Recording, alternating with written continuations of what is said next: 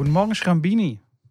Du Guten hast Morgen, dieses Mal wus- nicht verschlafen. Yay. Nein, ach komm, jetzt hör auf damit. Also wenn ich jetzt jedes Mal damit aufgezogen werde, dann werde ich den Podcast direkt wieder absetzen. Es wird ein Running Gag.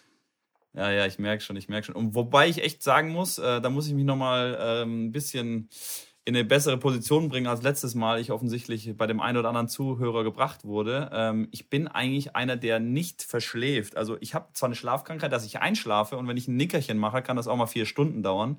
Das muss ich mir ankreiden lassen, aber dass ich morgens wirklich einen Termin verpenne, das ist mir wirklich fast noch nie passiert. Von daher, aber gut, es ist passiert. Ähm, es ist ja menschlich und wir sind ja in Corona-Zeiten, wie gesagt, Rhythmus ein anderer und na gut, dann habt du deinen Spaß und dann alles geht's weiter. gut, Schrambini. Alles gut, Schrambini. Du redest dich hier in Kopf und Kragen. Alles, Ja, alles ich merke ich merk schon, ich merke schon. Alle Termine hast du bis jetzt sehr gut eingehalten. Alles hat perfekt funktioniert. Nur dieses eine Mal halt. Und darauf werde ich halt natürlich schon lange rumreiten. Ist ja klar. Ja, ist okay, ja ist keinen okay. Ich glaube, es, es ist mit Sicherheit auch im Sinne der Zuhörer, die freut sich bestimmt auch jedes Mal. Und ich sehe schon die neuen Schlagzeilen, Schrambini, die, das Murmeltier. So sieht's aus. Hey, ich habe letztes Mal so einen krassen Cliffhanger mit eingebaut, Ja, geil, Dass stimmt. so- da, dass ich so eine krasse Ich Frage habe. ja, ich konnte nicht schlafen auch deswegen. Also pass auf, ich muss dann so eine kleine Geschichte vor, vorneweg schicken. Ja. Ich war irgendwann, glaube 2008 war ich in Amerika, war in Florida, Bradenton, in der Nähe von, äh, von der IMG Academy von Nick Bolitieri. Ich glaube, das ist jedem ein Begriff. Definitiv. Ähm, genau, und da hatte ich eine Trainingssession mit, mit, meinem, mit meinem Schützling damals. Und ich habe einen tschechischen Tennistrainer dort kennengelernt, mit dem ich dann die ganze Zeit rum äh, abgehangen bin und Bierchen getrunken habe. Äh, nee, alkoholfreies Bierchen getrunken habe und ähm, viel Espresso beim Starbucks. Da gibt es auch coole Okay. Stories dazu. Ähm, genau, und dann waren wir in der IMG verabredet zum Trainieren. Und dort trainieren natürlich ganz arg viele andere Spieler. Ich weiß nicht, ob du schon mal dort warst. 52 Plätze, ist echt der Wahnsinn. Ich war tatsächlich noch nie dort, aber ich kenne die Anlage und klar. Ist echt krass. War, Auf jeden Fall hat mein Kollege gesagt, hey, schau mal, da ist die Nummer 1 der U16 Mädels. Und da stand ein Mädel auf dem Tennisplatz und die war, also die haben wirklich krass gespielt. Die hat äh, wirklich die Murmel richtig krass bearbeitet. Aber die war offensichtlich schon, wie soll ich sagen, etwas ja, übergewichtig. Also für das, dass sie eine Tennissportlerin ist, die, die wirklich tagtäglich mehrere Stunden am Tag Tennis spielt und Fitnesseinheiten und so weiter und so fort. Also man wird ja nicht per Zufall irgendwie Nummer eins in der Welt, ne, bei den Juniors. das stimmt, das, das stimmt. Genau, aber die war also wirklich offensichtlich schon übergewichtig. Und ähm, da Weißt du den Namen? Kennst du den Namen noch von der? Nee, leider nicht mehr. Das ist schon echt schon so ewig her. Das habe ich Okay. komplett vergessen.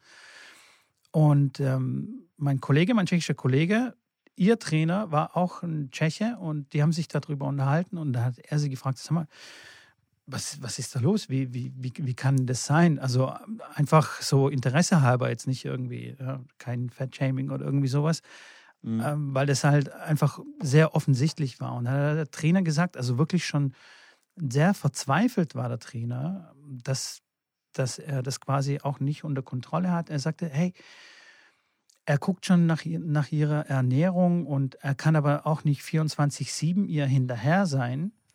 Ja. Und ähm, teilweise hat er sie auch quasi hinter der Tennishalle oder hinter der Tennisanlage nach der Trainingseinheit erwischt, wie sie dann sich so Sch Schokolade, Schokoladentafeln, also Mehrzahl, sich dann so rein, reinschiebt. Okay, Und ähm, ja, total krass. Und äh, er hat gesagt, naja, muss er halt ja so vorstellen. Also die Mädels sind ähm, relativ jung, also 16, 16 Jahre alt, sind weg von, von zu Hause, von ihrer Familie, von ihren, von ihren Freunden und die, und die hatte halt auch einen mega Druck. Also die muss halt schon performen auf den Turnieren und so weiter. Ist ständig Ja. unterwegs, ist ständig irgendwo anders und das ist halt nicht so einfach zu verarbeiten. Und ähm, ja, das ist halt ihr Ventil gewesen, eben das Essen. Für den einen ist das Essen, äh, für den anderen irgendwie was anderes. Und ich habe auch dort komischerweise auch äh, in der IMG Academy äh, von, von, von Jungs gehört, dass die natürlich ausschweifende Partys feiern, die Nächte durchzocken und, und halt solche Sachen. Und es ist, glaube ich, schon. Was, was die Jungs machen. genau, was halt so Jungs machen. Und ich glaube, das ist schon ein ziemlich, ziemlich großes Thema, ähm, weil er schon ein sehr großer Druck auf die Spieler, auf die jungen Spieler und Spielerinnen lastet. Vor allem auch ähm, auf die Spieler vom ehemaligen Ostblock, weil, weil das ja quasi die, das ist die Hoffnung der Familie. Also, ja, das stimmt. Das stimmt ja, man schickt die ja. Tochter irgendwo nach Amerika, um Tennis zu spielen mit der Aussicht, dass sie dann irgendwann erfolgreich wird und dann natürlich auch Geld irgendwie nach Hause bringt oder halt für die Familie sorgt und so weiter. Und das ist ja, stell dir das mal vor, 16 und dann steht da so eine 20-köpfige Familie und sagt so, jetzt geh du mal, mhm. mach mal und dann versorgt man die Familie. Da drehst du ja durch. Ja, das stimmt. Genau, und da wäre meine Frage gewesen, hast du auch solche ähnlichen Erfahrungen gemacht oder wie, wie, war, wie haben deine Spieler das so wahrgenommen? Oder beziehungsweise mit diesem ganzen Druck, wie sind die da umgegangen? Ja, ist eine sehr, sehr gute Frage. Ähm, Cliffhanger auf jeden Fall äh, war es wert, sag ich mal. Ähm, ich kann dir da recht geben und weil ich da direkt gesagt habe, was Jungs machen, das war so meine Erfahrung, dass ähm, die Jungs einfach, was das Thema angeht, mit Druck umzugehen, dann in diese Richtung abschweifen, wie du schon sagst, dann mit Mädels, mit Alkohol, mit Partys, mit Playstation ähm, irgendwie das äh, verbinden, verknüpfen und ähm, das ist auf jeden Fall der, der Weg von den Jungs. Bei den Mädels, klar, generell, wenn Mädels mit Stress umgehen, das ist jetzt nicht nur im Tennis, ähm, sieht man das ja immer auch mal wieder, dass das mit Gewichtzunahme Gewicht, Gewichtabnahme einhergeht. Und deswegen würde ich das komplett unterschreiben, dass das jetzt kein ähm, ja, seltenes Phänomen ist bei den Mädels, dass dann, wenn es einfach um psychologische, mentale Geschichten geht, dass es dann sowohl in die eine als auch in die andere Richtung geht. Ich hatte bis jetzt meine Karriere mit keiner in dem Sinne würde ich jetzt sagen, übergewichtigen Spielerinnen zu tun ähm, oder, oder magersüchtigen Spielerinnen. Aber ja, die ein oder andere merkt man schon, okay, die hat vielleicht ein bisschen zu viel drauf und die weiß es auch, die will Profi werden und weiß es eigentlich, dass das nicht gut ist, ähm, kriegt es aber dann echt schwer hin, das äh, unter Kontrolle zu kriegen. Ähm, deswegen arbeiten dann auch viele mit einem mit einem mit einem äh, Trainer oder mit einem Ernährungsberater, der denen einfach äh, Tipps gibt, okay, was machen die, was müssen sie machen, Fitnesstrainer, ähm, aber das hilft auch oft nichts, weil du bist nicht 24 Stunden mit den, mit den Mädels zusammen und die machen natürlich dann irgendwann auch, was sie wollen und müssen dann halt selber äh, die Eigeninitiative haben, das zu ändern. Und ähm, das ist ja dann wirklich auch schon eine Krankheit. Ich meine, wenn die dann sich jedes Mal die Schokoladentafel rein, reinknallt oder die, die sich dann zwei, zwei Monate gar nichts reinknallt, das sind ja wirklich, da reden wir wirklich über Krankheiten, die man auch psychologisch betreuen muss und die man wirklich ernst nehmen sollte. Ähm, das heißt, klar, wenn da irgendeiner, wenn man irgendjemand sieht, dann würde ich das definitiv nicht auf die leichte Schulter nehmen, sondern das Ganze mit wirklich ähm, ja, sehr viel Ernst und, und Respekt angehen und da die richtigen, ja, die richtigen Fachmänner dafür finden, wo ich persönlich sagen würde, dass ich das nicht bin. Also ich glaube, ich, ich, ich würde mir da schwer tun, ähm, mit einer übergewichtigen oder untergewichtigen Spielerin ähm, da jetzt in ein Gespräch zu gehen, zu sagen, hey, du musst mehr essen oder du musst weniger essen. Ähm, ja, es ist definitiv ein heikles Thema. Ich kann es aber komplett nachvollziehen und, und wird das unterstützen, beziehungsweise die Aussage ähm, bestärken, dass das sicherlich kein, keine Seltenheit ist, dass die eine oder andere Spieler äh, in die eine oder andere äh, Extreme dann aus, ausschweift. Das ist ja auch gar nicht die Kompetenz vom Tennistrainer, da so tief in die Psychologie reinzugehen oder beziehungsweise nachzufragen, hey, was ist da los? Hast du zu viel Druck und so? Ich glaube, das muss man dann schon auch mit einem Profi lösen, mit einem Psychologen. Aber naja, klar, ist dann auf, wieder auf der anderen Seite, kann sich das, also erstens das Problem zu erkennen, also oder selbst anzuerkennen, die Spielerin oder der Spieler, ist ja auch eine enorme Hürde, dass die sagen, okay, ich habe tatsächlich ein Problem. Das ist ja. Punkt eins. Punkt zwei ist, wer kann sich das schon leisten? Also die meisten Spieler können sich gerade so den Tennistrainer leisten. Ja. Äh, und dann musst du auch einen guten Psychologen dann finden. Also das ist schon, glaube ich, nicht so einfach zu lösen. Also ich wüsste jetzt auch nicht, was ich, was ich machen würde, wenn, wenn mein Spieler so ein Problem hätte. Also, und das ist ja schon sehr tief ja. verwurzelt. Ja. Klar, da spielen natürlich auch nicht nur Tennissachen eine Rolle. Ich glaube auch, dass einige Spieler, wie du schon sagst, äh, dann auch vielleicht im privaten Umfeld auch andere Probleme haben, dass es nicht nur ausschließlich aus Tennis äh, gemünzt ist, sondern zu Hause Stress oder Stress mit einem Freund oder wie auch immer. Da reagiert natürlich jeder anders und ähm, wenn man jetzt auf die Herrentour geht, dann sieht man das natürlich nicht, dass da jetzt einer magersüchtig ist oder übergewichtig ist, ähm, weil die das anders lösen und anders äh, bewältigen. Ähm, aber es ist definitiv ja ein Thema, was ähm, im Jugendbereich sicherlich vorkommt und wo man auch mal ein Auge drauf werfen sollte und, und da auf jeden Fall nicht wegschauen sollte, weil, wie gesagt, es ein ernstes Thema ist und äh, bei dem einen oder anderen dann wirklich in eine, in eine Krankheit dann aus, ausartet. Ich, ähm, ich habe sehr viele Beispiele, zum Beispiel aus der rhythmischen Sportgymnastik, weil die ja da natürlich sehr krass auf die Ernährung achten. Äh, mhm. und wie da die Trainer dann auch hinterher sind, dass die nichts essen und so, das ist echt schon teilweise hast total du, verrückt. Hast du, das, hast du das selber mal gemacht oder wie, wie hast du den Einblick? ja, ja, ich ähm, hatte früher die Figur dafür. nee, Quatsch. Ich, äh, ich komme ja aus Stuttgart, aus äh, Fellbach ja. Schmieden und in Schmieden ist tatsächlich das Leistungszentrum der rhythmischen okay. Sportgymnastik. Und meine Schule ist quasi direkt daneben gewesen und alle Leistungssportlerinnen waren bei uns auf der Schule. Also das heißt, okay. ich kenne quasi alle, die die Nationalmannschaft. Die der, Nationalmannschaft, okay. ja, genau, da sind wir per Du sozusagen. Also gerade Magda okay. Magdalena Pscheska, ich weiß nicht, ob du die kennst, die ist schon längst Natürlich. Raus. Genau, die war Klar. bei mir auf der Schule. Ähm, ah, Palina Roginski kennt man ja auch. Natürlich. Äh, war auch bei, bei, mir auf der Schule. Die war auch eine, ja, cool, eine Leistungsturnerin. Genau, und die haben halt echt dieses Problem mit dem Essen und da gibt es dann noch viel krasseren Druck. Da ja. gibt es Geschichten. Ja, das stimmt.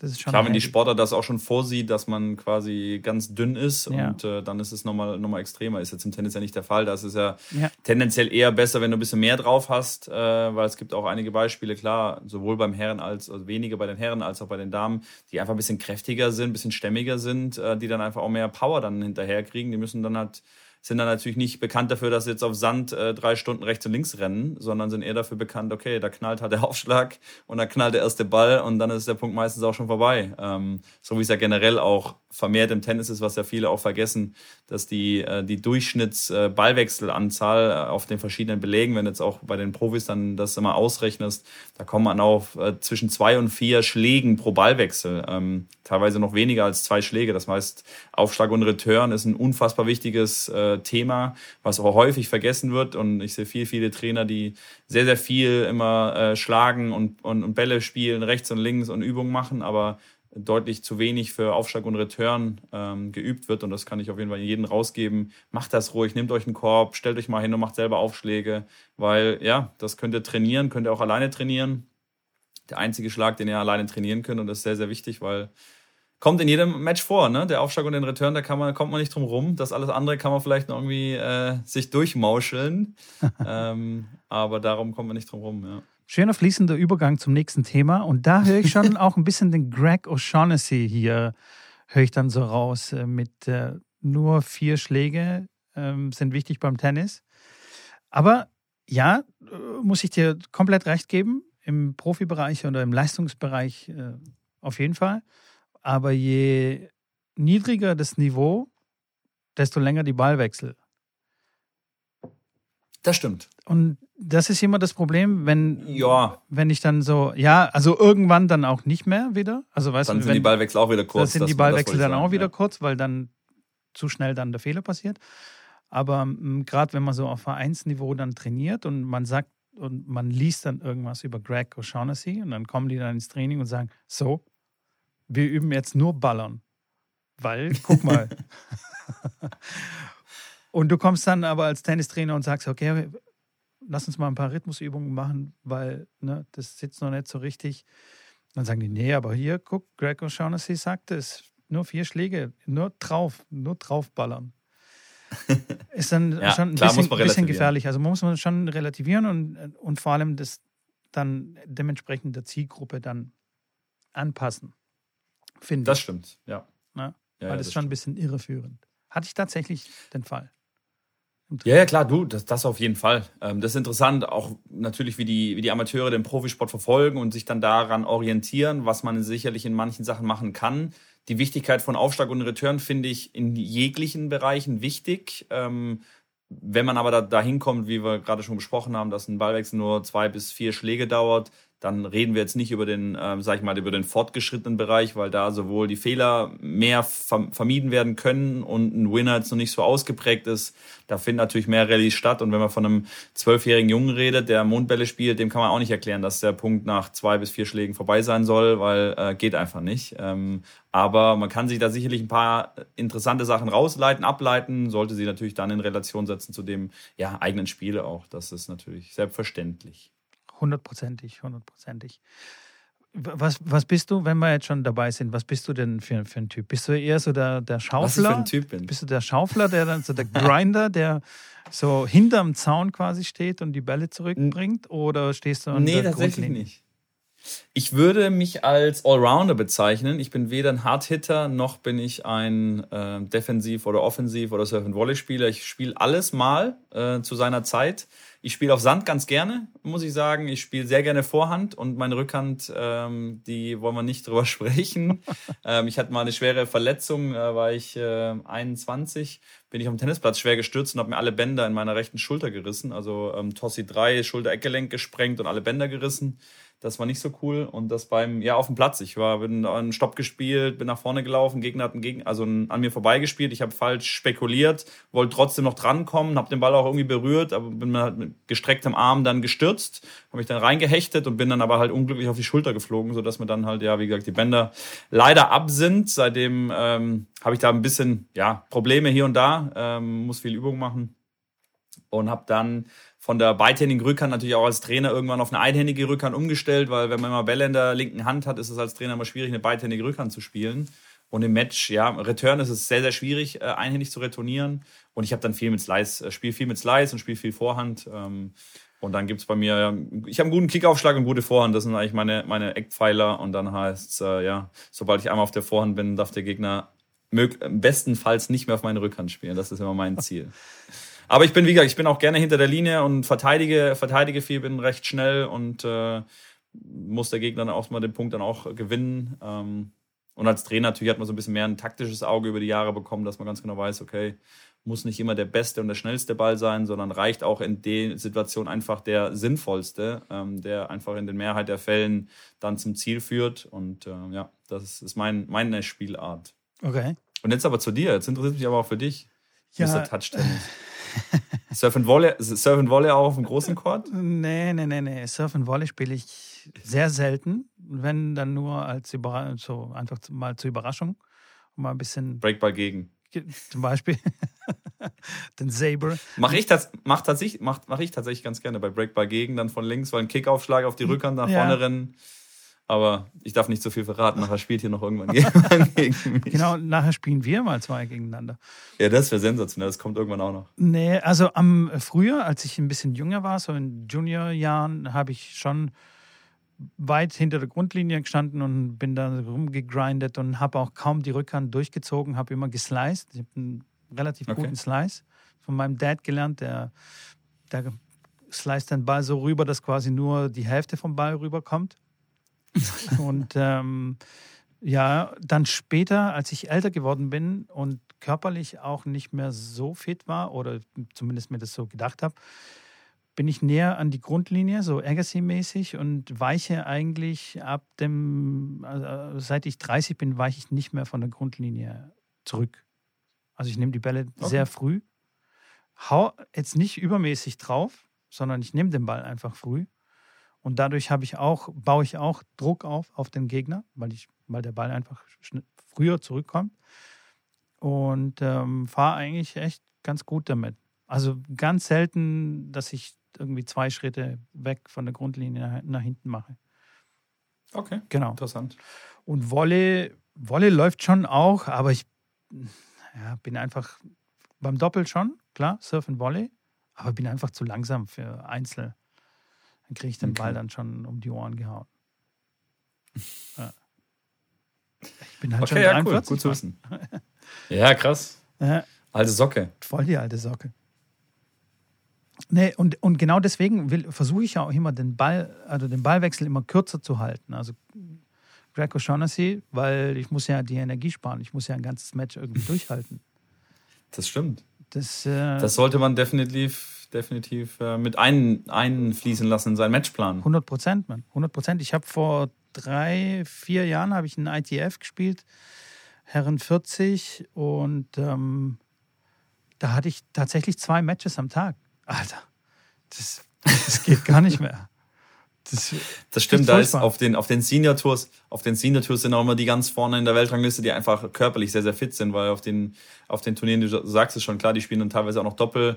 Da muss man wirklich äh, in der Woche ein paar Matches ab, abrackern und dann sind die, die natürlich dann noch äh, regelmäßig joggen gehen und noch Marathon laufen, aber eigentlich vom Tennis nicht, nicht auf der, auf der höchsten äh, Stufe sind, sind dann weit vorne, weil die einfach dann die Fitness irgendwann eine große Rolle spielt. Und ja. äh, wenn du die zwei Matches dann durchstehst, dann bist du halt am nächsten Tag dann platt und bist gefühlt, stehst auf, hast über Muskelkater, alles tut weh. Hundertprozentig. Ja, man wird nicht jünger. Ich kenne es selbst bei mir, da zwickt auch so langsam das eine oder andere. Ja, wenn ich habe morgens also, ich meine, es muskulär. gegen LK4 und habe relativ deutlich gewonnen, aber musste trotzdem grinden eineinhalb Stunden und dann okay. habe ich gegen taufrischen Typen, der halt irgendwie, äh, der war nicht mal gesetzt, aber hatte halt erste Runde äh, spielfrei. Und äh, dann komme ich da okay. völlig stiff schon, völlig komplett im Eimer und er spielt locker auf. Keine Chance. Ja. Im zweiten Satz konnte ich ein bisschen aufholen. Äh, mit Hilfe von Carsten Brasch, der draußen auf der Tribüne saß und das äh, siebte Hefeweizen gezupft hat.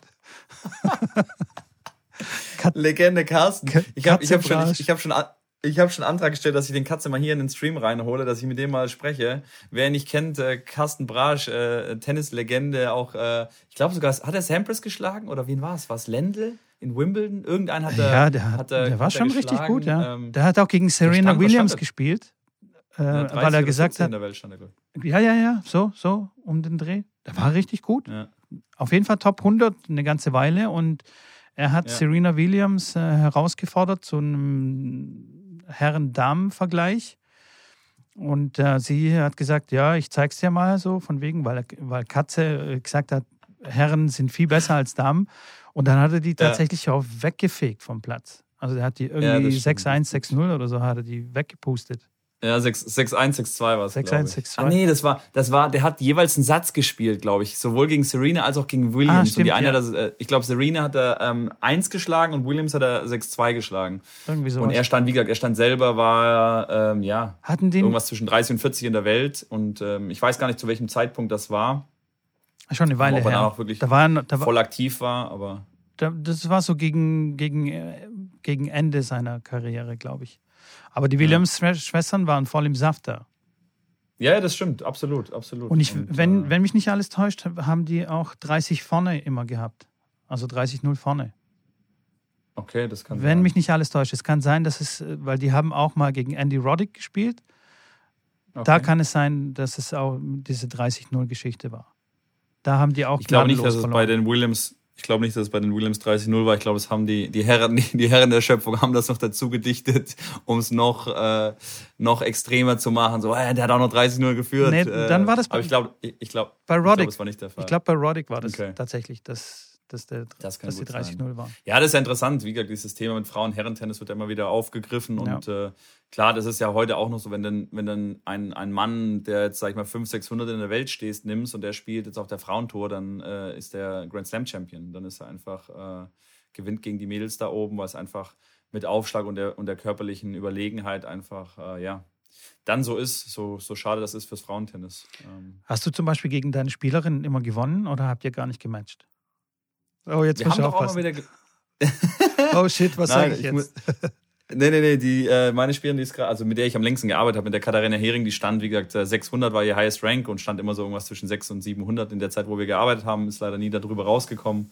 Äh, wir haben auch immer wieder gematcht. Ähm, es war nur immer ähm, sehr schwierig für sie, da wirklich, also zu matchen, weil sie, ähm, sie konnte schwer gegen auch Freundinnen spielen auf der Tour, wenn sie gegen Freundinnen gespielt hat, war immer ein ganz, ganz nettes, liebes Mädel. Aber wir haben dann natürlich auch äh, sehr, ja, competitive gespielt und ich habe natürlich dann in, in den seltensten Fällen mal einen Elver verloren. Ähm, okay. Habe jetzt aber selber nie prof profimäßig gespielt. Also ich spiele einen ganz, ganz, vernünftigen Ball, aber auch weit weg von wirklich äh, gro großartig Leistungstennis. War auch nie auf der deutschen Rangliste zum Beispiel. Ähm, seit dem Jugendbereich habe ich dann, ähm, ich habe Oberliga im Jugendbereich gespielt, war in der Tennisakademie da in Moor und habe dann, als ich Zivildienst angefangen habe und dann Sport studiert habe, habe ich dann äh, weniger mich ja. auf, auf die eigene Tenniskarriere, sondern mehr direkt aufs Tenniscoaching ja. fokussiert und äh, ja. Ist aber, auch aber ja, ja, klar, das kommt auch mit Annika Beck habe ich äh, dann auch mal ja. Punkte gespielt oder mit, äh, mit Antonia Lottner oder wie gesagt mit den ganzen Deutschen, die bei uns in der Akademie waren. Ähm, also mit Annika Beck zum Beispiel, die war, die war einfach, die war zu gut, da hatte ich keine Chance. Die stand ja okay. 60 in der Welt. Also wenn es ohne mit Aufschlag noch eher eine Chance, aber wenn wir jetzt ohne Aufschlag einen Elfer gespielt haben, keine Chance. Okay. Also die hat selber mit, äh, die hat selbst mit, mit Björn Pau dann Punkte gespielt von unten, der dann zu der Zeit noch 60 in der Welt stand bei den Herren. Die haben auch ohne Aufschlag haben die Punkte spielen können. Also es war, war klar dann schon so, dass der Björn dann mit der, mit der Macht der Schläge dann die Chance hatte, dann die Punkte für sich zu entscheiden. Aber insgesamt äh, war das, waren das Trainingspartner. Ähm, das geht dann schon. Aber sobald Aufschlag und Return mit reinkommen, wird es dann einfach ganz extrem. Aber interessant auch, was du jetzt gerade gesagt hast, wenn, wenn, wenn sie gegen Freundinnen und wenn gegen Bekannte, dann kann man sich nicht so pushen und matchen und so. Das ist ein interessantes Phänomen. Also gibt es auch bestimmt bei, bei den Männern das so, dass es, dass es sowas gibt, aber naja, ich bin ja da eher anders. Gerade dann gebe ich noch viel mehr Gas.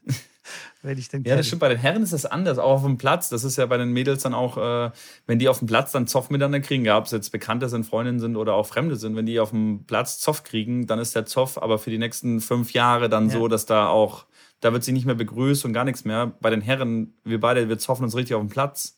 Und danach gehen wir danach äh, gehen wir an die Bar und trinken ein, ein alkoholfreies äh, Erdinger. Ne? Also exakt, das ist ähm, also natürlich auch der isotonische. Wir müssen mal Erdinger fragen, ob die mal hier äh, irgendwie ein Sponsorship übernehmen ja, wollen, wo wir gerade bei Erdinger sind. Genau. Aber das, das, zu, das, das zur anderen Zeit. Nein, aber da, da ist, die sind die Herren definitiv ganz anders. Ja. Und, ähm, 100 Prozent. Das macht das macht's auch sehr, sehr äh, schwierig, teilweise auf der Frauentour, äh, weil die sich selber dann so äh, untereinander dann verzoffen teilweise. Und äh, ich dann mit meiner Bundesligamannschaft, die ich hier noch betreue in Köln, ist es auch sehr, sehr amüsant, weil ich äh, habe dann 16 Plätze für 16 Spielerinnen, muss die dann aus der Tour zusammensammeln, wo ich sage, okay, das ist eine gute Spielerin, die passt gut ins Team, die sieht gut aus, äh, die spielt gut Tennis, äh, die spielt ein gutes Doppel und äh, die passt einfach optimal in, in, in, das, in das Gefüge rein. Dann habe ich ein Team zusammen, äh, wir fahren zum Spieltag ähm, und dann kriege ich von irgendeiner äh, Spielerin krieg ich eine Nachricht, ob denn die Spielerin jetzt auch dabei sei dieses Wochenende. Ich so, ja, ja, die kommt auch mit und ist ein ganz lieb. Und ich kenne alle persönlich und alle sind super lieb und super nett. Und dann sagt die, boah, nee, das geht gar, also das ist eine, boah, sie weiß nicht, wie das ausgeht, weil die hat mal richtig Beef äh, beim Turnier. Und ich so, ach nein, das kann doch nicht wahr sein. Da habe ich gedacht, Scheibenkleiste, was wird das denn jetzt geben? Naja, auf jeden Fall im Endeffekt war es dann schon zu lang her und dann war es im Team und die haben sich dann, klar, dann isst man miteinander Abend und erzählt so ein bisschen und die haben sich dann eigentlich ganz gut verstanden, haben tatsächlich dann auch doppelt zusammengespielt, was äh, am Anfang, als sie mir die Nachricht geschrieben hat, habe ich gedacht, das, äh, das kann ich auf keinen Fall machen. Ähm, und das ist natürlich auch so Sachen, wo ich mir denke, ey Leute, wir spielen jetzt im Team, ähm, reißt euch zusammen und wenn ich euch fürs Doppel aufstelle, dann stelle ich euch fürs Doppel auf und dann gewinnt für mein Team bitte.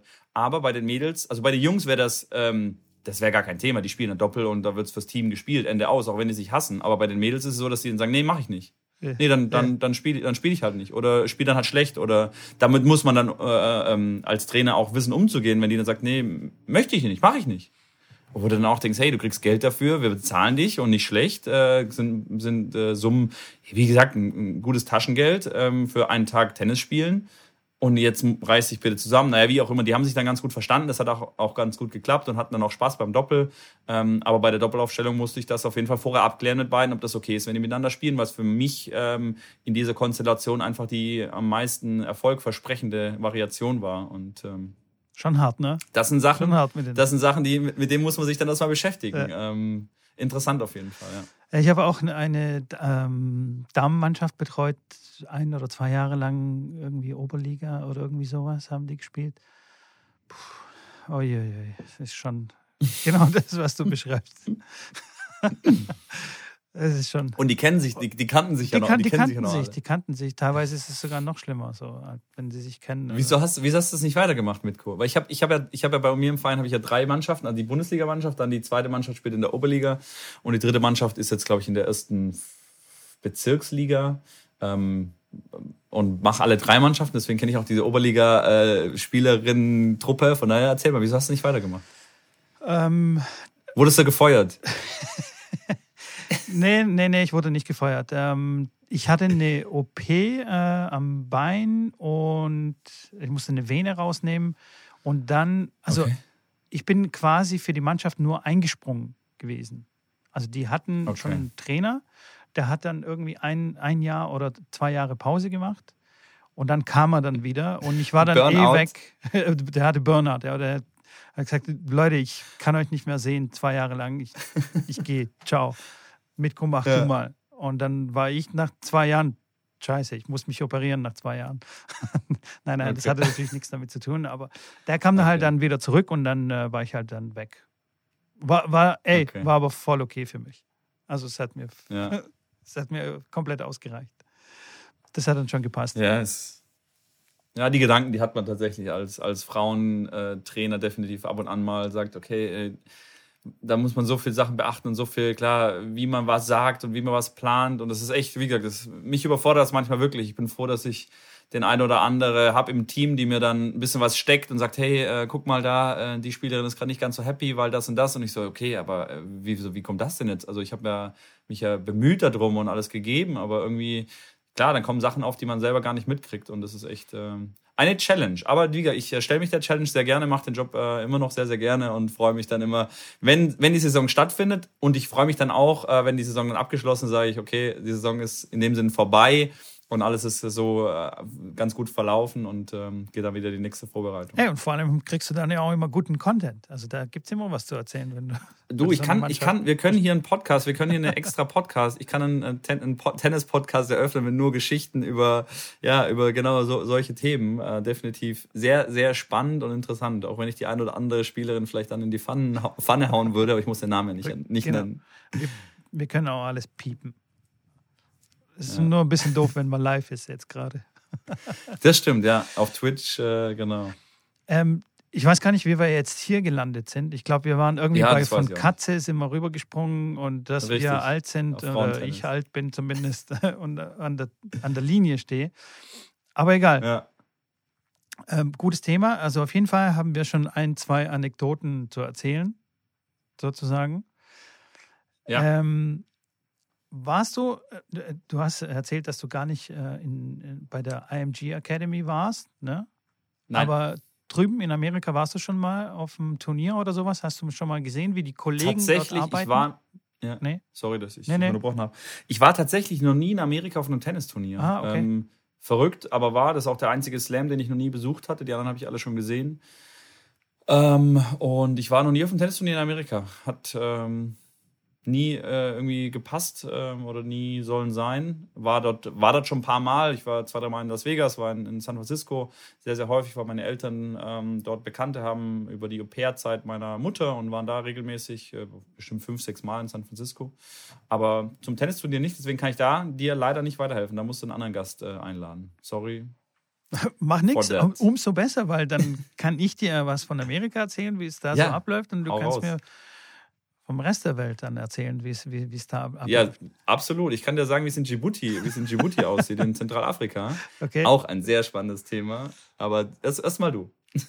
nee, ich, äh, mich hat es nur gewundert, weil immer irgend, also wenn man was mit Tennis zu tun hat, irgendwann landet jeder mal in der IMG Academy, äh, sei es einfach nur mal zum Gucken. So, deswegen war ich so ein bisschen verwundert. Das stimmt. Und ähm, das ist schon echt Wahnsinn, was, was da abgeht. Vor allem in dieser, in dieser Stadt. Das ist ja ein Städtchen. Das ist so mhm. ein kleines, ja, kleines Städtchen, amerikanisches Städtchen. Und das kannst du dir dort nicht vorstellen. Das ist wirklich nur Sport ausgerichtet.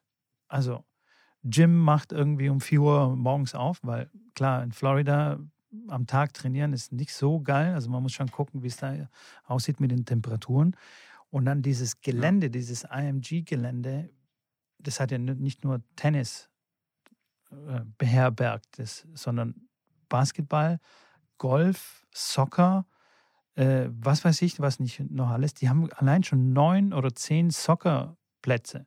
Also damals, 2008. Ja, Kannst du dir vorstellen, was für ein Gelände das ist? Und natürlich waren die nicht alle bei, auf, auf einem Haufen, sondern auch mal da ein bisschen verteilt und so weiter. Aber das ist schon echt abartig. Krass. Das glaube ich. Einfach ja, krass. ja, das ist wie gesagt auch die, die, die IMG ist ja auch die äh, auf den, auf den Junior-Tournaments dann unterwegs sind und die 12, 11, 12-Jährigen die sich dann angucken und direkt Verträge anfangen äh, zu machen mit den Spielern, Voll. um die so früh wie möglich äh, zu managen. Ich, ich habe ja mit dem Nils, der gestern bei mir bei der Wer Millionär Show dabei war, ähm, auch live mitbekommen ähm, bei einem Turnier, als er in Frankreich war. Ähm, ja, da geht's dann wirklich los. Da ist der Chef von Nike da, da ist der Chef von, von IMG da äh, oder zumindest hochrangige Leute von dort, die dann auf die Eltern zugehen und sagen, hallo, mein Name ist Peter XY und äh, wie sieht es eigentlich aus mit Ihrem Management für Ihren Sohn? Ich würde mich da ganz gerne beteiligen, würde Ihnen 20.000 Euro im Jahr geben und äh, Sie unterschreiben einen Vertrag, dass die nächsten, weiß nicht, zehn Jahre er jedes Jahr 20.000 bekommt. Das heißt, 200.000 sind fix und dafür äh, machen wir alles rund ums Management und wenn er auf die Slams kommt und Preisgeld irgendwann gewinnt, dann kriegen wir 20 Prozent davon. So. Ja. Und äh, die haben dann ihr, ihr, weil sie einfach so riesig sind, können die das halt zehnmal machen und wenn es neunmal schief geht und einmal klappt, dann haben sie Profit gemacht und so läuft der Hase. Und genauso mit den, mit den äh, ähm, Firmen, mit den Schlägerfirmen, die werden da die guten Juniors, äh, die weltweit da mit 11, 12 schon sehr, sehr gut sind, die kriegen da die kriegen bessere Verträge als ich als äh, 20-jähriger Trainer, der schon, weiß ich nicht, wie viel 100.000 Euro äh, Umsatz gemacht hat bei irgendeiner Firma. Interessiert ihn nicht, nee, sondern der, klar, wenn die den früh kriegen, dann bleibt der wahrscheinlich dabei, weil wechseln, Schlägerfirma wechseln ist immer ein großes, äh, schwierig, ja. Ja, ein, Hin ein Hindernis. Zum einen mit denen klarkommen mit den Schlägern, zum anderen, wenn du halt schon seit elf äh, da bei Yonex bist und die dich jedes Jahr unterstützen, dann bist du ja auch irgendwo loyal und manche sind halt dann sehr, sehr loyal bis zu einer bestimmten Summe natürlich. Wenn dann Wilson kommt und sagt, wir zahlen das Dreifache, dann sagt er auch gut Loyalität hin oder her. Oder ich mache mir einen Paintjob und lasse den umlackieren, was ja auch sehr, sehr häufig ist auf der Tour. Ja, voll. Dass die das einfach umlackieren lassen und nur mit einem anderen alten Schläger spielen. Von der, von der gleichen Firma oder auch von einer anderen Firma, ist ja wurscht. Aber ähm, deswegen geht es da schon früh los. Ja. Ja, es ist echt ein interessantes Business, dieses Academy-Business. Ich meine, inzwischen gibt es auch zwei, drei andere Academies, die tatsächlich auch den Ruf von, von, von der IMG oder von Nick Bolitieri auch sogar überholt haben. Also gerade Rafa Nadal hat ja vor zwei Jahren oder so die Akademie eröffnet, fertiggestellt im Bau. Wo? Auf Malle. In Mallorca? Ja. Boah, die ist schon ewig lang offen. Ewig? Echt? Also ja, Nadal Academy in, in, in, in Mallorca ist schon sehr, sehr lange offen. Die haben jetzt vielleicht, die, die haben dann nochmal erweitert, aber die hatten ähm, die Plätze und die Anlage. Ich meine, der Federer hat ja dieses Charity-Match da gemacht. Das ist mit Sicherheit schon mehr als zwei, drei Jahre her. Ganz sicher, okay. ganz, ganz sicher. Ja. Die haben jetzt es vielleicht fertiggestellt, weil die, ähm, als ich dort war, hatte ich äh, mit dem Toni auch die, ähm, die Ehre, trainieren zu dürfen. Mit meiner Spielerin habe ich sie da quasi ähm, einge, eingepflanzt sozusagen. Haben wir mit dem Sohn vom äh, Toni trainiert, der 15 war zu dem Zeitpunkt, also der Neffe vom Rafa.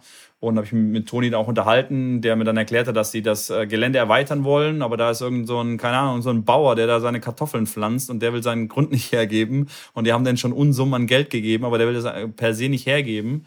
Ähm, und da wollten die dann quasi nochmal extra Plätze äh, hinbauen, weil die ähm, nur, ich glaube, die hatten zu dem Zeitpunkt vielleicht nur sechs oder acht Sandplätze und 20 Hartplätze. Und als Nadal Academy solltest du klar ein bisschen mehr als acht äh, Sandplätze haben und wollten dann noch äh, ähm, mehr Sandplätze machen und auch nochmal eine größere Halle, äh, dass sie Indoors auch spielen können, weil die hatten bis dato nur einen Hallenplatz, auf dem die trainieren konnten auf Hartplatz, ähm, wo man dann die ganzen Videos auch im Internet sieht, wenn Rafa dann mit Bautista Agu oder wem auch immer ähm, da trainiert, dann ist das dieser eine Hallenplatz, wo wir auch dann trainiert haben mit dem, mit dem Toni. Und ähm, ja, das wurde jetzt offensichtlich dann fertiggestellt. Die haben dann den Bauern dann in irgendeiner anderen Form dazu gebracht, das Grundstück abzugeben. Ich weiß nicht, wie das gelaufen ist, aber klar, wenn Herr Nadal irgendwas umsetzen möchte da und mehr Land braucht, dann kann ich mir schon vorstellen, dass es da irgendeinen Weg gibt, äh, dass der Bauer dann seine Kartoffeln woanders pflanzt. Auf jeden Fall ist jetzt Oder was auch die immer. Academy ein bisschen präsenter in den letzten zwei, drei Jahren. Also auch in den Medien und auch bei Social das Media stimmt. ist er jetzt ein bisschen aktiver und man, man nimmt die mehr wahr, genauso wie Moratoglu, gibt es ja auch schon länger äh, seine ja. Academy, aber gefühlt die letzten drei, vier Jahre ist er jetzt, kommt er immer größer und größer raus und natürlich das auch stimmt. als Trainer von Serena und so weiter und so fort und hat einen Grigor Dimitrov da gehabt und, und, und. Aber ja. Und quasi, die, die, die kratzen jetzt so ein bisschen an dem Glanz von IMG. IMG war ja unangefochten irgendwie so. Die Academy, klar, gibt es auch Chris Evert in, in Miami oder Boca Raton. Boah, jetzt aber. Sorry. Noch nicht mal was getrunken. Frosch verschluckt. Ja, red weiter, sorry. Ähm, ja, wie gesagt, beim, beim Nadal ist auch so, der hat jetzt in, in Kuwait hat er noch eine Akademie aufgemacht. Ah, ja, ja, und Moratoglu ähm, äh, in äh, Dings, in Dubai. Das ja. scheint irgendwie ein neuer Trend und zu so sein. So expandieren die natürlich. Und äh, klar, dann sind die natürlich auch wieder in der Presse. und äh, Liegt es am guten Wetter oder gibt es wahrscheinlich auch andere Benefits? Ähm, wegen Dubai meinst du oder wegen ja. Kuwait? Also Kuwait, weiß ich nicht, was da der Hintergrund äh, von war, wieso er den Ort genommen hat. Der hat, äh, ich weiß nicht wo noch, aber ich, wie, ich weiß nicht, dass er in Kuwait noch war. Ähm, ich meine, in Dubai ist natürlich ein Monster. Da kannst das ganze Jahr im Endeffekt, äh, wenn es überall anders in Europa schlechtes Wetter ist, kannst du dort spielen. Ja. Ähm, du kannst in Dubai nicht im Sommer spielen, weil da hat es 60 Grad. Ähm, ich habe tatsächlich jemanden, der in Dubai wohnt und lebt, ähm, der Tennisprofi ist oder werden möchte der einen sehr wohlhabenden Vater hat, wie es in Dubai ja nicht unüblich ist, was sicherlich auch noch ein Gesichtspunkt ist, der, warum Dubai dafür spricht, für, für so eine Akademie. Ähm, und dessen Freundin ist eine äh, Grand Slam Junior Spielerin. Und die ist dann zu ihm gegangen, hat in Dubai trainiert und die hatten einen Sparringpartner dann gesucht. Den habe ich dann vermittelt, ähm, weil die einen Sparringpartner gesucht haben, der dann auch mit denen dann ein bisschen auf Turniere reist für drei Monate. Das habe ich dann vermittelt und habe mit denen dann gesprochen. Ja, wie sieht denn dann so ein Tag aus? Und dann sagte sie mir, die haben einen, ähm, die wohnen ähm, 500 Meter oder 300 Meter von dem Tennisplatz entfernt. Also Laufdistanz eine Minute, zwei Minuten. Die nehmen aber das Auto morgens, äh, mhm. um wenigstens die paar äh, Sekunden noch in der Klimaanlage zu sein, weil es so heiß ist und so warm ist. Dann gehen sie raus aus dem Auto, gehen auf den Platz, Klar, aufwärmen tun sie sich zu Hause in normalen Temperaturen, weil draußen ist es schwierig. Dann trainieren sie und der Grund, warum die aufhören, ist, klar, es ist heiß, nicht, nicht aber die Hitze, sondern weil die Schuhe so voller Schweiß sind und so nass sind, dass sie, der ganze Socke ist klitschnass und die rutschen und ähm, dieses Gefühl im Schuh drin, das komplett nass ist, ist der Grund, warum die aufhören. Und die trainieren von morgens 6 Uhr bis 8 Uhr, zwei Stunden, weil das sind so die zwei Stunden, die noch einigermaßen gehen, und dann abends wieder von sieben bis neun oder sowas. Oder auch von sechs bis acht. Ich glaube, die haben gesagt von sechs bis acht und sechs bis acht. Dann gehen sie ins Bett, weil du musst ja am nächsten Morgen wieder um vier aufstehen, äh, dass du wieder einigermaßen fit bist um sechs fürs Training, wenn du noch frühstückst und so weiter. Ähm, und das ist dann der Trainingstag von denen. Und das musste der Sparringpartner, den ich dann vermittelt habe, der, der wusste das und musste das dann quasi auch mitmachen ähm, und hat dann quasi mit denen dann da, trainiert zwischen sechs und acht und dann abends zwischen sechs und acht. So war dann der Trainingszyklus. Also im Sommer würde ich nicht raten, nach Dubai zu gehen, aber ähm, es gibt da sicherlich äh, sehr, sehr viele Monate, wo hier das Wetter nicht so gut ist und dann ist es da wirklich schön. Also jetzt gerade Dezember, Januar, November, Dezember, Januar, Februar. Ähm, sehr angenehm, irgendwas zwischen 20 und 35 Grad. Und definitiv ein, ein, Punkt, wo dann viele auch aufgrund der Australian Open Geschichte und dem Australian Open äh, äh, ähm, Flight sozusagen dann in Dubai stoppen ähm, und sich da vorbereiten. Deswegen glaube ich, ist es auch ein strategisch sehr cleverer ähm, ähm, Ort für, für Moratoglu, weil dann alle Profis dort auch eine Vorbereitung zum Beispiel machen können und dann schon auf der halben Strecke sind ja, dann nach ja. Australien. Ja, also so wie du das jetzt gerade beschrieben hast, klingt voll nach unserem äh, Trainingstag in Florida. War auch ähnlich. ähm, allerdings äh, äh, in Dubai ist wahrscheinlich eine trockene Hitze, dafür aber halt schon sehr heiß. Und in Florida war es so, dass wir auch, also der, der typische Trainingstag, egal welche Sportart in Florida, beginnt immer um 6 Uhr. Also um 6 Uhr ist Start, mhm. du bist schon auf dem Platz, egal was du spielst. Trainierst bis so halb, ja, neun oder so. Und dann ist Pause. Dann ist wieder Sense.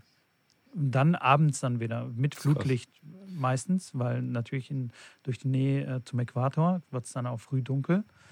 Und dann äh, brauchst du mhm. Flutlicht. Mhm. Aber das hältst du sonst nicht auf dem Platz aus. Aber dort ist es heiß und schwül. Das heißt, ja, klar, Luftfeucht komplett, ist komplett nass, so wie du das, das, was du beschrieben hast, dass die Schuhe komplett nass sind. Also das ist äh, echt krass. Komplett alles durchgeschwitzt und dann wird es direkt in die Waschmaschine reingeschmissen. Und wenn du dort keinen Trockner hast, dann hast du verloren. Also deine Sachen werden nie trocken. das ist, das ist un unfassbar. Am Anfang habe ich gedacht, ja, easy, Wahnsinn. ich hänge das hier draußen auf dem Balkon, da wird es schon, sehr voll heiß. Nee. Klar, bei der Sonne. Nee. ja, geil. Das, das ja. wird halt einfach nicht richtig trocken. Und du, du hältst das es nicht aus. Am Anfang habe ich auch gedacht, da war easy, ich brauchte keine Klimaanlage im Auto, mach einfach das Fenster auf. Mm -mm. auch wenn du, keine Ahnung, 100 fährst und du machst das Fenster auf, es kommt einfach so eine warme Suppe rein, einfach keine Luft. Du musst die Klimaanlage Krass. machen. Das ist einfach, ja. einfach abartig.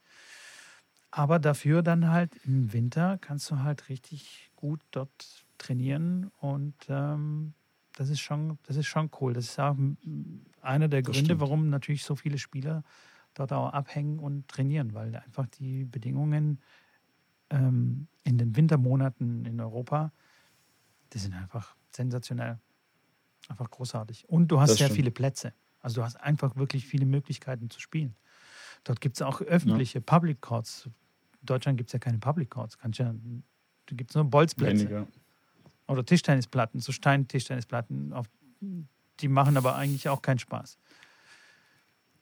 Und äh, dort kannst ja, du auf dem, auf, dem, auf dem College, die, jedes College hat irgendwie vier, fünf Tennisplätze und da kann einfach jeder draufgehen und spielen. So haben wir überall trainiert. Das ist cool. einfach echt easy. Ja, so nice. ist es mit der Hitze. Auf jeden Fall, ja, äh, muss man sich damit beschäftigen. Also so, so schlecht das Klima manchmal in Deutschland ist, so schön ist es dann doch, wenn man äh, dann einfach mal bei 20 Grad, schön ja. Sonne, nicht ganz so viel Wind, Training geben kann. Ich meine, ich habe schon, wie schon gesagt, sind sehr, sehr viele Orte gesehen, wie kurz Djibouti angerissen. Das war natürlich die Grenzerfahrung in meiner ganzen Tenniskarriere, aber egal ob es dann Südafrika war oder dann auch mal, ähm, ja, wenn es nur, wenn es nur Tunesien, Marokko oder sowas ist, wo du dann im Sommer Training gibst, wo du echt denkst, boah, wenn, wenn ich jetzt hier acht Stunden Training geben müsste bei ja, 35 Grad und knalle Sonne, das hast du in Deutschland mal eine Woche oder zwei maximal, wo so ein, so ein, äh, so ein Wetter ist und dann drehen ja schon alle durch. Dann haben alle Trainer dann irgendeinen Eimer Wasser neben dem Platz und haben Eis da drin und äh, äh, gucken, dass es irgendwie hinkriegen und da ist es halt an der Tagesordnung. Von daher ähm, ist manchmal, und das habe ich dann über die Jahre dann wert, äh, wert zu schätzen gelernt, so heißt es, glaube ich, ja, ich glaub, ähm, dass ja. man mit dass man mit der, mit dem Klima jetzt hier, so schlecht das für viele da manchmal ist, äh, wir als Tennistrainer eigentlich ganz, ganz happy, also ganz happy damit sein können, weil wenn ich das aussuchen könnte, wo, ich werde wahrscheinlich auch eher nach Barcelona gehen, weil man im Winter dann bei 18 Grad auch draußen spielen kann, klar, aber ähm, ist trotzdem ganz, ganz angenehmes Klima insgesamt hier. Definitiv, ja. Ich habe auch lange nach so einem, nach so einem Sonnenhut, was, kennst du diese, diese, äh, diese Hüte, die, die die Schiedsrichter manchmal ähm, bei den Australian Open haben, weißt du, mit so, wie so ein Fischerhut. Oder so ein, so ein Jägerhut. Ach, hinten, du, du meinst so hinten, wo du nicht, ich dachte gerade so ein Mexikaner nein, nein, nein, nein, nein, vom Tequila-Kollegen kenne ich. Ja, den. die Kollegen. So Nackenschutz, ja, der, der, die, die Trainer haben der so Mark gespielt. Pohlmanns hat der. Ja. In, in Florida. Mit, entweder mit so einem ja, Mexican-Hut oder mit diesem ja. Nackenschutz, weil dir einfach der Nacken wegbrennt. Ja, das stimmt. Der Marc Pohlmanns, der ist, ist, der einzige Spieler aktuell auf der Tour oder zumindest unter den Top 100, der mit so, einem, äh, mit so einer Mütze immer spielt. Egal, ob es Indoor ist oder Outdoor, aber der kommt halt aus Australien und der hat diesen, diesen sieht komisch aus. Also einfach so ein, so ein, wie so ein Stück Stoff ja. hinten an der Mütze dran ge, geklebt, dass der Nacken quasi auch von der Sonne geschützt ist. Ja. Aber das ist definitiv wichtig für diese Orte. Ich habe mir in meinem Leben schon öfters mal irgendwas verbrannt und ich bin da sehr, sehr äh, vorsichtig. Ähm, weil ich ja von der Haut, vom Hauttyp her ein bisschen anfällig ja. bin. Ähm, deswegen gucke ich da auch immer, dass ich immer Schatten irgendwie kreiere, wo es geht. Ja, so einen Ledernacken will keiner haben. Es so aussieht wie so eine das Handtasche. Stimmt, ja. ja. und ist auch gefährlich mit Hautkrebs und so weiter, wenn du den ganzen Tag äh, in die Sonne dir reinknallst. Ähm, klar, Sonnencreme hin oder her, aber. Ja, ähm, Sonnencreme schützt auch nur sollte ein paar man Stunden. Vorsicht. Gibt man dann so acht ja, Stunden sollte, oder zehn sollte. Stunden Training? Gute Nacht um acht, ja. sag ich da nur. Gute Nacht um acht. hey, aber die Djibouti-Geschichte, die will ich auf jeden Fall hören, aber vielleicht in der nächsten Folge. Ha? Hört sich gut an. Jetzt, jetzt, jetzt, jetzt kann ich mal den Cliffhanger jetzt, jetzt machen. Jetzt bin ich echt gut. voll angefixt. Jetzt will ich wissen, was in Djibouti los war. Oder wie man da so Tennis spielt. Oder was du überhaupt in Djibouti ja, gemacht ja, hast. War das ein, ein ja, ja, Future oder? Es ist auf jeden Fall. Oder ist ein Challenger? Es, äh, ja, es war. Nee, nee, war ein Future-Turnier. Future. Waren, waren zwei, zwei Future-Turniere am Ende vom Jahr. Und äh, ja. Crazy. Also es, es, es, wird spannend. Es, wird, es sind, da sind ein paar spannende Sachen passiert, auf jeden Fall. Allein schon die Kann Einreise und wie man da zum Hotel kommt und so und wie da der Flug, Flughafen aussieht in Djibouti. Das ist echt interessant. Ja, und wie zum stimmt. Teufel die dort überhaupt ein Turnier ausrichten können. Also so. Das stimmt einfach Djibouti und Tennisturnier es sind irgendwie so zwei Welten, die passen noch nicht in meinen Kopf rein. Ja. Aber wirst du mir wahrscheinlich. Für die Zuhörer, ihr könnt ihr könnt, ihr könnt ja als kleine Hausaufgabe für, für, nächstes, äh, für die nächste Sendung mal äh, Djibouti bei Wikipedia oder bei Google eingeben und könnt mal schauen, wo das liegt und wie das so in dem Land aussieht, dass ihr so ein bisschen einen, Background habt. Das äh, hilft euch, um das Ganze vielleicht noch ein bisschen besser zu verstehen, was ich erzähle. Muss ich auch machen. Ich, äh, trotz meinem Erdkunde-LK. Das ist aber auch schon eine Weile her. Muss ich auch Google Maps aufmachen. Ja. Hey Janik. Ja. Hat mir wieder voll mega ja. Spaß gemacht. Ebenso, ebenso. Echt Heute haben wir ein kleines Themenhopping gemacht, aber mir hat es gefallen. Das stimmt.